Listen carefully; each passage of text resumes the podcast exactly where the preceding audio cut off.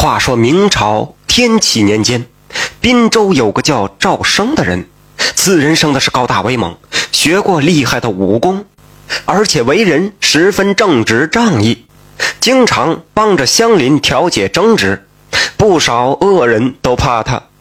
这日，赵生听到流言，说村子的后山不得安宁，来了一个拦路鬼作怪，附近的乡邻是深受其害。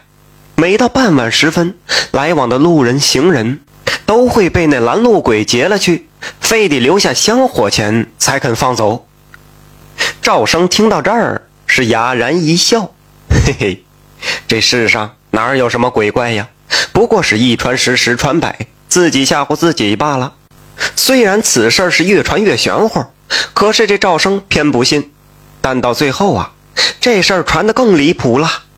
只吓得白山村的村民们夜晚都不敢出门了，即便是大白天路过后山，也是要成群结队的去。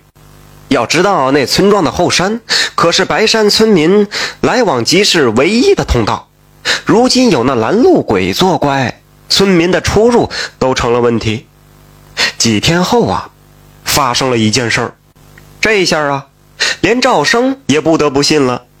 原来是一位村民。是突遇急事，从那后山赶来，结果被拦路鬼留下要买路财，竟被那鬼怪给伤了，一时间吓得是屁滚尿流，摸回自己的村子已是万幸。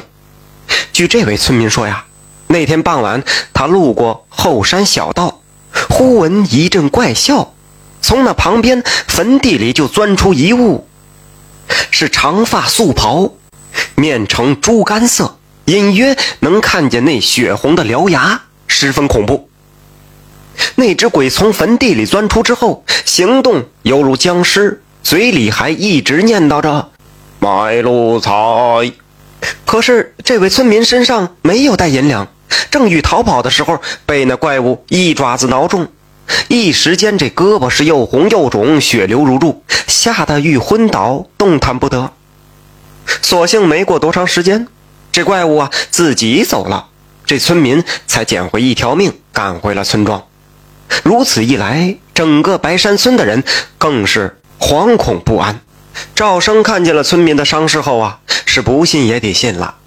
他倒是觉得，呃，没什么害怕的，只是怒气不已。这拦路鬼竟然如此大胆，公然祸害起人家来了。赵胜当下决定要亲自去会一会那拦路鬼。看看这到底是何方神圣？村民们听到赵生的决定，都纷纷劝说他万万不可呀，切莫白白去送死。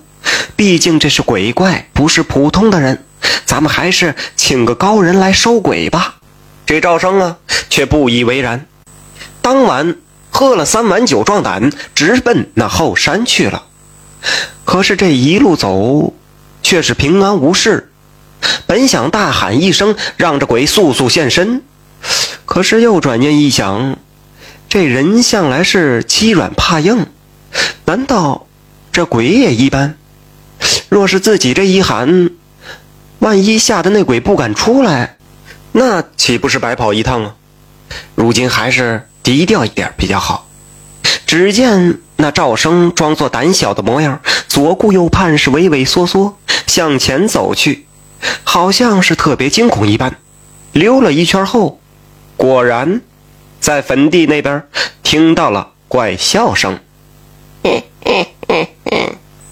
正如村民所言，只见那旁边坟地里钻出一个怪物，素袍长发，面如猪肝。这赵生一见也是一愣，接着他大喊一声：“到底是何方鬼怪，竟为祸一方？”碰到你赵生爷爷我，还不速速投降？听闻此言，显然这怪物也是一呆。就在这一愣一静之间，赵生竟然听见了对方的呼吸之声，心里好奇呀，这鬼怪死物怎么还会有呼吸呢？还未仔细想，对方先开了口：“ 我管你是赵生还是赵死。”只留下买路财，否则休想活着出这后山。这赵生啊，却是冷哼一声，二话不说，竟然直接动上手了。那鬼显然没料到这一手，本能的用手去挡。就在这一举一挡之间，二人肢体接触，赵生却是触摸到这鬼的胳膊，分明这有血有肉啊，竟然还是温热乎的。当即他心中了然，对方如何是鬼呀？这分明是有人在装神弄鬼。赵生不再心切，使出了绝招七十二路空明拳。只在七八拳后，哎，这鬼呀就被打倒在地，连忙是跪地求饶，声音也不怪异了，只是囔囔的道：“啊，赵爷，赵爷饶了我吧！这些这些买路财全部都给你，赵生爷爷饶了我吧！”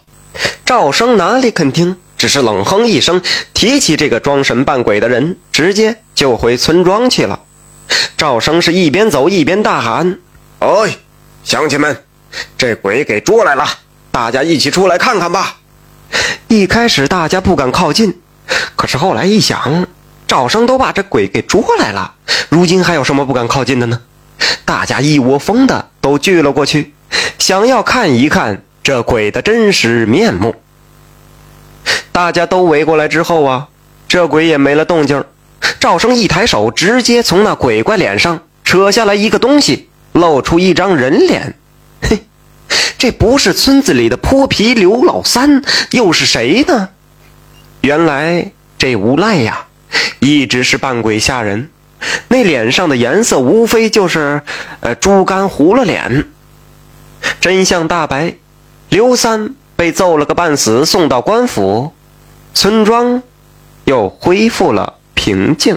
感谢您的收听，想继续收听下一集的，那就点个关注吧。